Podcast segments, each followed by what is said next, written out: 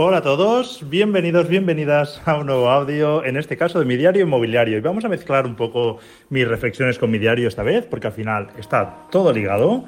Em, y os dejo la musiquita aquí de fondo. Justo ayer grabé este audio caminando por la calle, eh, optimizando mi tiempo, que muchos me preguntáis cómo, cómo consigo llegar a todo. Bueno, pues eh, fijaros, ah, ayer aprovechaba un trayecto para grabaros, pero al final resultó pues, que quedó mal grabado este audio, así que hoy lo repito. Y nada, hoy os quería compartir algo que nos ha ocurrido en, mis inversiones y que además nos permite servir de termómetro de lo que está ocurriendo en la calle. Hablábamos en el último audio de, bueno, sacábamos la bola de cristal e intentábamos desvelar qué va a ocurrir, qué es lo que, a partir de la información que tenemos ¿no? del termómetro de la calle, em, qué, qué, es lo que va a ocurrir en los próximos meses o incluso años. Ya sabéis que es prácticamente imposible determinar eso. Pero sí que, bueno, tenemos que intentar eh, averiguar un poco qué puede ocurrir, sobre todo cuando no estamos jugando nuestro dinero, ¿no? Siendo conscientes sobre todo de que no vamos a acertar y, bueno, creo que nunca vamos a acertar porque acertar sería clavar exactamente todo. Entonces, bueno, yo creo que podemos acercarnos, pero no acertar.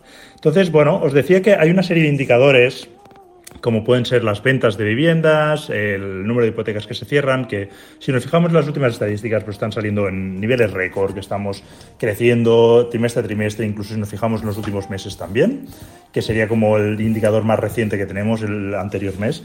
Pero eh, hay un indicador todavía más avanzado, que sería el termómetro de la calle, ¿no? Cómo, cómo, lo viven las inmobiliarias, cómo, cómo está el mercado actualmente. Y os decía un poquito, pues en mi último audio, lo que yo estaba viendo, pero es que os pongo un caso, un ejemplo real. Justo ah, sabéis que el año pasado, pues el, famoso lote de tres viviendas que reformamos y que ya tenemos vendido, aunque no escriturado en, todas las viviendas. La última vivienda estaba reservada, debíamos de haber firmado arras hace ya un mes. Nos habían eh, pedido posponerlo. Empezaba a leer mal porque, bueno, tenían problemas para conseguir la financiación. y finalmente, la semana pasada, mm, pues nos comunicaron que, no habían conseguido la hipoteca, que les habían denegado en la segunda o tercera entidad, con lo cual pues se echaban atrás. Les hemos tenido que volver la reserva y, em, bueno, eh, la inmobiliaria anticipándose ya a lo que podía ocurrir, ya lo veían venir, empezó ya a enseñar el piso. Lo empezó explicando pues un poco la situación, que es verdad que eso también a los potenciales futuros compradores pues les calienta un poco porque, claro, sabes que eso está reservado, que alguien ha mostrado interés y que es posible que en algún momento se libere y tengas la oportunidad de, si eres rápido, conseguirlo, ¿no? Es al final incluso como estrategia de marketing podría funcionar, pero bueno, en nuestro caso lo que intentábamos era ya que nos caía, pues tratar de, venderla lo más rápido posible. Bueno, pues os informo de que cayó un jueves y el mismo lunes siguiente, o sea, fin de semana por el medio, casi dos días solo, eh, ha tardado en reservarse, ¿vale? Se ha reservado sin negociar precio ni nada al mismo precio que nosotros estábamos solicitando. Con lo cual, ya veis un poquito cómo está el mercado, está bastante calentito, se siguen cerrando operaciones, veo que, bueno, la gente, la, gente que tenía la decisión de comprar no les está parando esto. Cuando digo esto es pues eh, un poco el escenario más de incertidumbre al que vamos y específicamente pues también las subidas de tipos que les afecta directamente a los que necesiten financiación.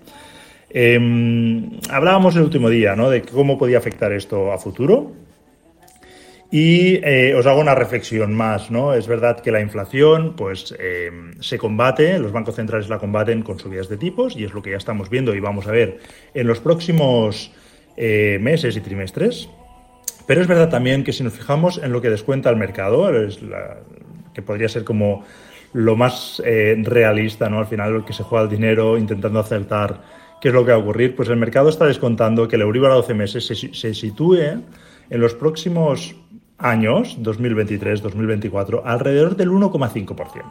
Bueno, esto a algunos les parecerá un drama porque venimos de años de dinero gratis, pero a mí no me parece tanto. O sea, yo que, que el dinero cueste entre uno, alrededor de un 1,5% me parece incluso sano y no me parece ninguna barbaridad.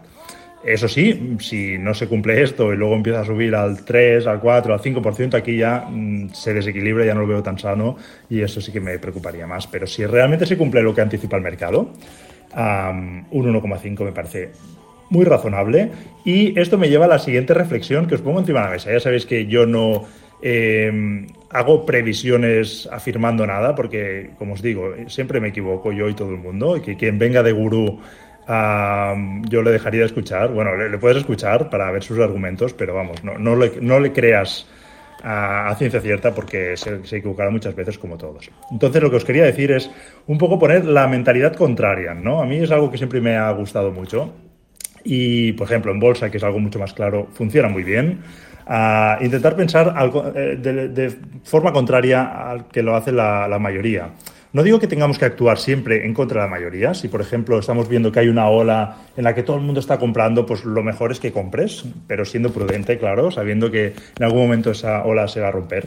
Pero déjate llevar por esa ola porque seguramente es donde más beneficios encontrarás, ¿no? En el mercado inmobiliario igual. Si vemos que se está generando una burbuja, pero siguen subiendo los precios, es bueno que seamos prudentes, pero que sigamos aprovechando esa burbuja uh, y siendo conscientes que en algún momento pues va a tener que o pincharse si es una burbuja como tal o pues tener un pequeño resfriado, una corrección si es un crecimiento relativamente sano, ¿no? A veces es difícil determinarlo porque las burbujas se ven a toro pasado, ¿no? Entonces, bueno, pues os quería poner esta mentalidad contraria, porque ¿qué ocurre si en los próximos años ah, tenemos esos tipos de interés alrededor del 1,5%? El mercado sigue funcionando, siguen subiendo los precios de una manera quizá más sostenida, alrededor del 2-3%, que es lo que veo que están anticipando los informes de quizá, pues podríamos decir, los que más información tienen. Eh, y bueno, pues si eso ocurre, Ah, habremos acertado estando en medio de la pista de baile.